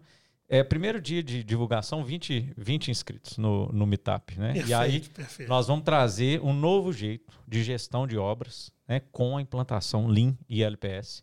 E é o que a gente propõe para o mercado. Realmente mudar o mindset, mudar o, o gestor. A gente está forçando com que o gestor seja gestor, que ele tenha indicadores, que ele olhe na frente e o time dele. Então, essa que é a pegada aí da, da PHD, né, Pedro? Estamos aí nesse, Muito nessa busca. Olha, Eu posso aproveitar já o gancho aqui? Pode, claro. O que, que é isso? O que, que é essa, essa- O que, que é essa metodologia? Você pode contar um pouco mais pra gente Claro. aí? Como é que é Vai lá, isso? Pedro. O LPS, João, ele é, um- ele é, uma, é uma metodologia que é o sistema do último planejador, que o, a metodologia de obras tradicional foi feita para alimentar o gerente de informação. Só falar a sigla aí É, primeiro. sigla pra- é LPS, é, é, L é Vamos ver, Last, tá ali falando mais um assim. É. Vou anotar aqui. Last Planner System, que é o sistema do último planejador. Quem que é o último planejador da obra? O encarregado. Muito bem. Então, o, a- o processo todo, ele foi feito para o gerente da informação. O que a gente faz é o gerente, ele controla o dado, mas a informação tem que chegar para o encarregado. Exatamente. O encarregado tem que saber a estratégia da obra, o que que foi pensado na obra. Ele Então, tem que participar, participar disso também, é disso, ativo exatamente. lá do Ele- ele é- começo, ele né? é Ele trazido faz pra isso isso. tudo com a gente. É a sempre briguei bastante com isso aí. aproximando no, Aproxima do quem chão de fábrica. Não sei se você chama de chão de é fábrica. É mas é isso. É a gestão chegando no chão de fábrica. E aí a. É onde as coisas acontecem de verdade, gente. Parabéns Exatamente. vocês. Exatamente. Essa que é a visão, essa que é a visão. E ele consegue, conhece muito mais de obra que qualquer planejador ali. Com certeza. Ele consegue antecipar problema, trazer uma Toma estratégia muito melhor do que a gente faria sozinho, né? E, cara, a obra tem muito mais chance de dar resultado. E, e realmente, quando você vê que a, a metodologia está sendo implantada, você vê o resultado, você vê a- a- o movimento é diferente, as pessoas estão mais engajadas, as pessoas estão com a meta na cabeça, as restrições são eliminadas, ele começa a produzir mais e aí isso motiva O clima ele. muda. É, o clima é outro. Legal, é legal. Verdade, muito bem. Legal. Engajamento maior de toda a equipe. De né? todos. Isso De é O cara muito fa- ele se sente parte. Ele faz Ele é parte. parte, é. Exatamente. Isso é, é melhorar a comunicação para ele fazer parte do negócio. Isso. Eu chamo isso de governança da operação ali, né? Legal. Vocês estão fazendo uma melhor governança, uma gover- né? Tô mudando o mindset da turma toda para que todo mundo esteja focado naquela meta e no plano e todo mundo participando dele com a meta ativa no grão lá mais embaixo lá, né? É, isso aí. É isso mesmo. Show de bola. Parabéns aí, muito bem. É isso mesmo. Eu quero aproveitar também outra coisa. Eu não sei se vocês estão sentindo, mas eu, a gente sente bastante aí. O mercado está muito escasso de bons profissionais, principalmente nessa área de planejamento. Aí. Como é que vocês enxergam isso? Vocês também estão tendo essa dificuldade, né? Vocês têm isso lá. Né? E, é, por exemplo, vocês treinam, vocês têm algum tipo de treinamento? Vocês, vocês só contratam gente no mercado? Como é que funciona lá na PHD? E o que, que vocês estão vendo também desse mercado aí? E para a turma também já ficar esperta aí. O que, que acontece, João? Ah, é, não existe assim é, é, um mercado que é bem escasso de mão de obra, sabe? bons planejadores, né? É, gente de planejamento. É um negócio nichado, né? E de obras. Então, Isso, obras de grande porte, industriais, então é muito nichado. E, e como a gente veio dessa, dessa escola, né? Quando a PHD surgiu, desde o início, a nossa proposta é formar gente. Então, a PHD, uma vez por mês, um sábado por mês, todo time é treinado. Ah, tem vez que é primavera, tem vez que é project. tivemos já a liderança. O LPS em linha, quase todo mês nós temos treinamento interno. Então vamos pensar, a gente, a PHD é formadora de gestores. Sensacional. Eu vou te falar que Os hoje a próprios gente. recursos da PHD que treina aqui. A gente. A gente que treina. Excepcional. A gente, por quê? Isso aqui é, são poucos. base. A Faz- semelha como é o fazem- trabalho é, voluntário, tá vendo base, como é que as coisas é. casam? É, é, isso. exatamente. É o que vocês estão fazendo. A gente não tem aquela. O pessoal fala assim que é pior você treinar e a pessoa ficar. É, não, é, não como é que é? Você treina É melhor você e a pessoa treinar. sai do que não treinar e a pessoa ficar. Exatamente. O prejuízo é É, maior. maior. Muito maior. muito E a maior. gente é totalmente. Nós queremos é que capacitar. E tem gente, realmente, já é mais de 200 pessoas aí que. 150 pessoas que já passaram pela PHD, né, Pedro? E, e foram treinados e estão aí no mercado, capacitados, e sai e, e chama a PHD para ajudar ele na obra. É isso que a gente acredita, é a parceria, é ganha-ganha. A gente tem que ajudar as pessoas, as pessoas vão crescer e a empresa cresce, né? Então, esse é o interno, isso é a nossa cultura, né? Temos, temos essa, essa pegada. E a gente promove para o externo. Então, nós temos Ah, um também? treinamento, temos um externo, o, o treinamento para o, o, o mercado. Então, a gente tem a, a implantação da metodologia LPS na prática, tá? Pô, Que é um, legal, que é um, um treinamento que a gente joga nas redes sociais aí, né? Temos estamos fechando um agora em, em ju- junho, que já esgotaram, assim, antes de encerrar já, já esgotaram. E aí a gente joga para o mercado. Tem empresas que contratam a gente diretamente, ó, PHD, vem cá e treina meu time todo. E a gente nossa pegada é implantação de metodologia LPS. E em breve está saindo um online aí, nós estamos trabalhando no online.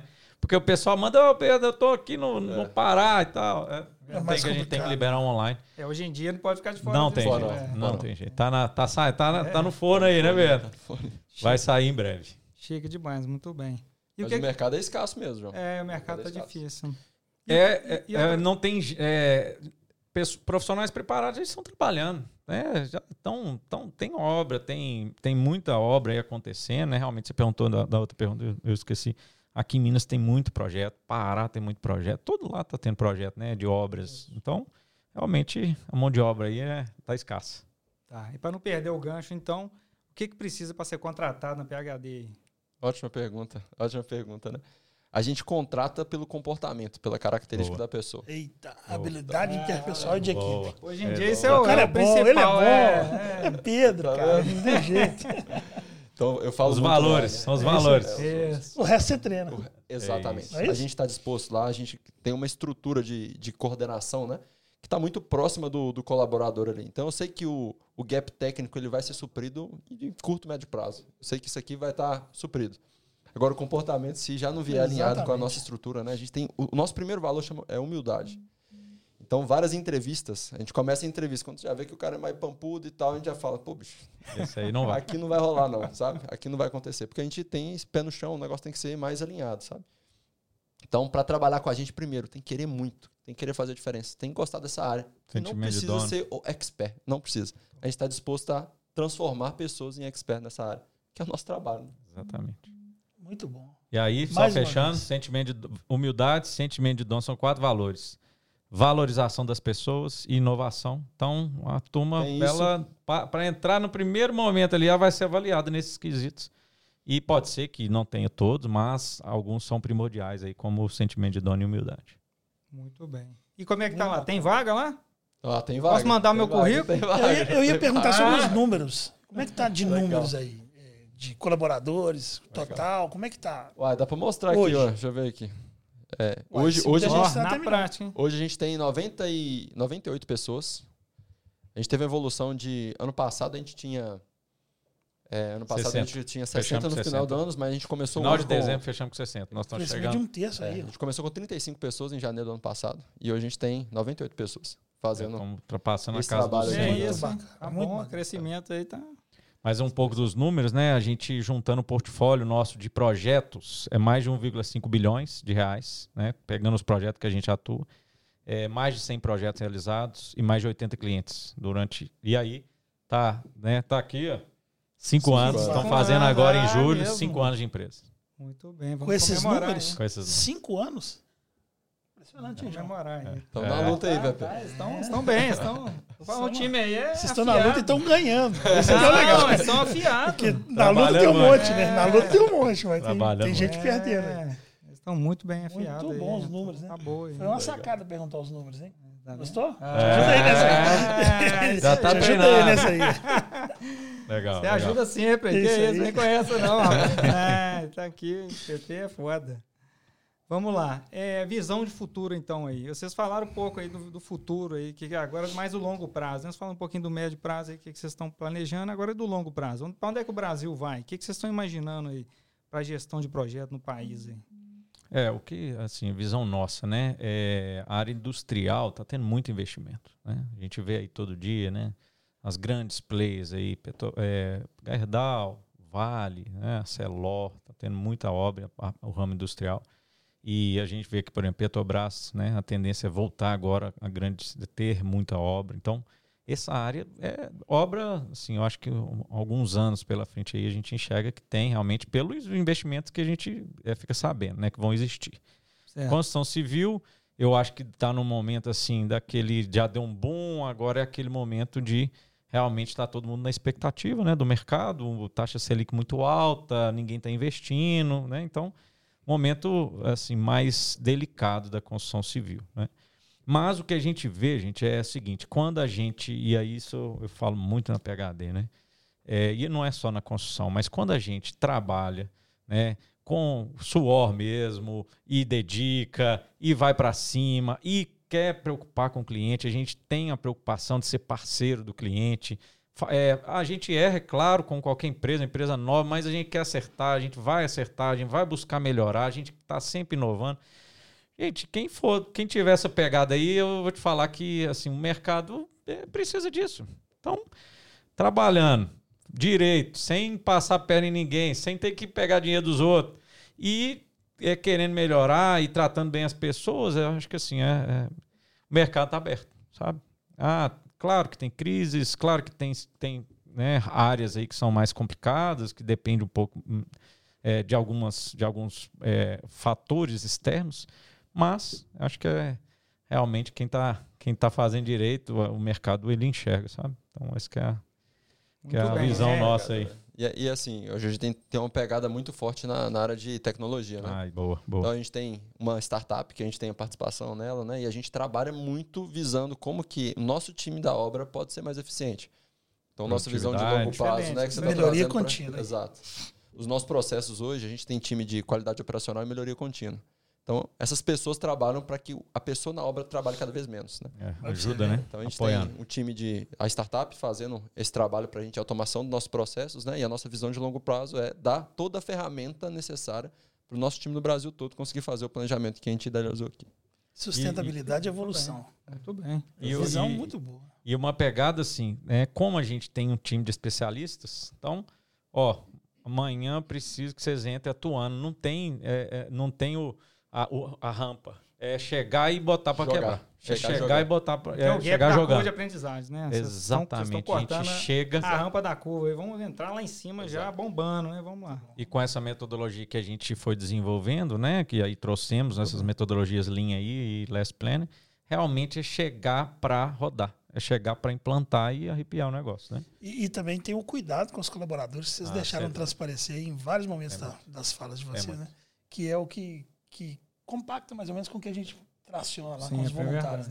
né? Então, assim, em vários momentos da fala deles, não foram perguntados por isso, mas deixaram transparecer esse cuidado que eles têm. Ah. Não só a capacitação, que deveria ser uma obrigação da empresa, mas também o cuidado. Sim, sim. E eu acho que isso é muito importante, que aí tá todo mundo junto, cara. O Muito cara bem, se sente O cara é proprietário da obra. parte. É, é. Sabe o que, que É um a- dos, dos, Um dos valores. dos isso. É um dos valores, Você não, falou é isso aí. dono da Então, obra, não foi é o isso sentimento falou? de dono. Sentimento de dono. Mas sabe o que a gente faz? A pessoa entra hoje na PHD, ela faz um, um onboard de uma semana aproximadamente.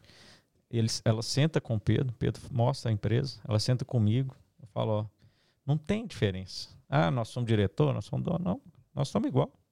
Você está entrando aqui hoje, Muito tomara bem. que você fique melhor que eu, falo para todo mundo. Exatamente. Fica melhor que eu, que daqui a pouco eu quero é tomar suco tranquilo, tá lá na minha casa vou Isso pra, vamos pra outra, né? E dessas metodologias que a gente falou, graças a Deus tem gente muito melhor que a gente lá, né? Pra fazer isso, já aplicar isso nas obras e tal. Tem pessoas Exatamente. muito Isso é melhores que a gente isso é fazer isso e tudo. Isso é bem.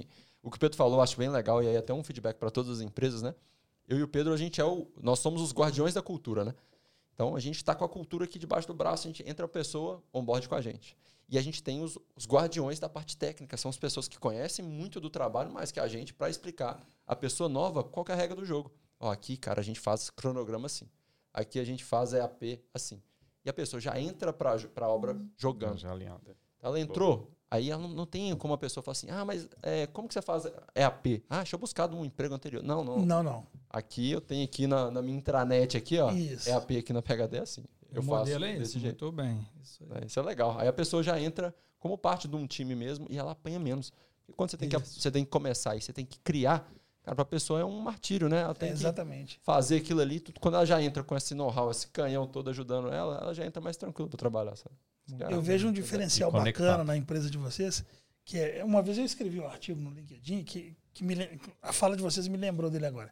É porque a empresa é como se fosse um barco. Eu, por exemplo, quando comecei a pilotar o barco do PMI, eu pensei assim, cara, isso aqui é um barco. Todo eu só estou dando direção, cara. É isso Eu mesmo. sou o estratégia, eu dou direcionamento e, e todo mundo rema.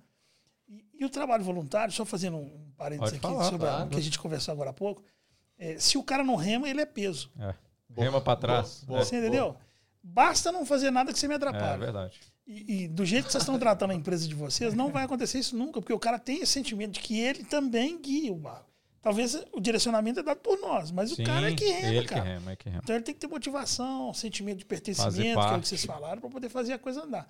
E basta não fazer nada que me incomoda, entendeu? É verdade. Então, assim, não, o voluntário é assim. Você não é obrigado a estar aqui. Se está aqui, vai remar Mete comigo. bronca. Porque se você não rema, eu e o João vamos ter que remar o dobro. É verdade. Nossa, Então é mais fala ou menos não, já aí. tô com os braços, ó. É. Você já sabe, você tá com os braços fortes aí, ó. Tô cansado. Impressionante como Vamos os lá, caras- vamos remando. É, isso aí. Tem que chamar mais gente pra remar. É, É isso isso aí, vambora, vambora. Quem quiser participar aí também do PMI, chegar junto. Temos Ah, vagas boa, abertas, né? Temos vagas abertas. Chega junto aí pro PMI. Tá cheio de remo lá, é. Coisas boas acontecem. É a frase famosa, hein? É. Coisas boas. Aí, ó, Por isso que eles estão fazendo parceria com a gente. Coisas boas acontecem com quem tá junto com o PMI. É. É, com quem se envolve, É. exatamente. Quem se envolve com o PMI. Muito bem. Boa. Ah, foi muito bem. Então, acho que com essa a gente pode encerrar aqui. Fechado. Agradeço imensamente a oportunidade de estar aqui com vocês, essa Nós parceria de tudo. Estar aqui ao lado do PP aqui. Uma- lenda, né, Vedão? Startando esse É, hoje, projeto. hoje eu tô bem aqui, pé ao Ah, cubo, cara. Hoje eu tô feliz. É, é verdade. Hoje eu vou chegar em casa feliz. É, muito bom. isso João, aí. muito obrigado, João, por estar pilotando aí mais um projeto da nossa presidência. Tamo junto aí, vamos E- seguir em e frente. vamos fazer isso acontecer. Vamos. Começando desse jeito, não tem Ah, como não tem como Legal, errar, não. legal, já Muito vou bom. aplicar NPS, nós vamos embora. Ah, é isso aí. Muito bom. Valeu, Pessoal, obrigado. a, a gente é que agradece né, a oportunidade dessa parceria. Realmente foi quando a gente né, buscou aí né, o nosso marketing, a Ana, né, as Anas, né, o Isso, pessoal agradecimento nosso. especial aí. Ela, É, ela é trabalharam é muito aí para isso, né, Ana? Que realmente, assim, a gente vê como vocês né, fazem a diferença aí na- no mercado, né? A relevância de vocês, a gente acompanha e sente, e sente de perto, né? É realmente, assim, um prazer estar começando essa, esse grande projeto aí, que é, o, é Prosa, é. pontapé inicial do PMI Prosa, estar aqui começando a nossa segunda temporada. Então, casou muito né, com, com o nosso propósito, estão mudando e trazendo a, a segunda temporada aí para quem está escutando. A gente está trazendo um- uma pegada mais técnica, sabe? Para realmente trazer mais embasamento, né? Não, não que, o, que a primeira temporada não tenha é, trazido, mas a gente estruturou de uma forma, e aí é mais a estrutura mesmo de como o podcast vai vir. Então, gente, siga as nossas, é, os próximos episódios aí. É, siga o PMI em prosa, que também vai ter muita coisa, tem boa. muita. A proposta é a mesma, é promover para o mercado, para você que está começando, para quem quer é, se re- requalificar, tá aqui, né? Tá aqui, ó, o PMI. A gente tem os cursos da PhD. É, é, outro dia tivemos uma live aqui, o Pedro fez e, e foi é, sorteado para quem estava na live de graça, assim, ó, quem tá aqui na live do, do Instagram, teve uma pessoa que ganhou, pô, o nosso, Ah, nosso bacana, treinamento. Então, realmente é estar né, é, participando. Isso aqui é, é ter condição de, para quem quiser participar. E quem gostou do episódio, tenho certeza que foi um, um excelente Foi conteúdo legal, aí, importantíssimo. Curte lá, curte lá, hein? Curte, sabe, dá um like aqui, vai estar aí o, o- também o like pro PMA em prosa, né? Tamo Assiste os junto. outros episódios deles lá também, muito bacana. Vai na Tem primeira temporada, né, boa João? aí, Tem muita gente boa, boa, nossa boa, senhora. Agradecer para os 17, 17 Convidados. é, convidados né, da primeira temporada, que foi assim, essencial, um aprendizado enorme pra gente. E tamo junto. Né? Tamo junto na parceria. Parceiros. É Isso aí. Tamo junto aí, né? Mais uma temporada aí, Pedrão. Aí, ó. A turma aí, cima. Sidney, Matheus, Anas, né? Tamo junto realmente, gente. É um prazer. E vamos pra próxima. Muito bom. Até Valeu. o próximo episódio. Valeu, um abraço, gente. pessoal. Valeu, Valeu, abraço. Até mais, Bom. pessoal. Obrigado. Valeu.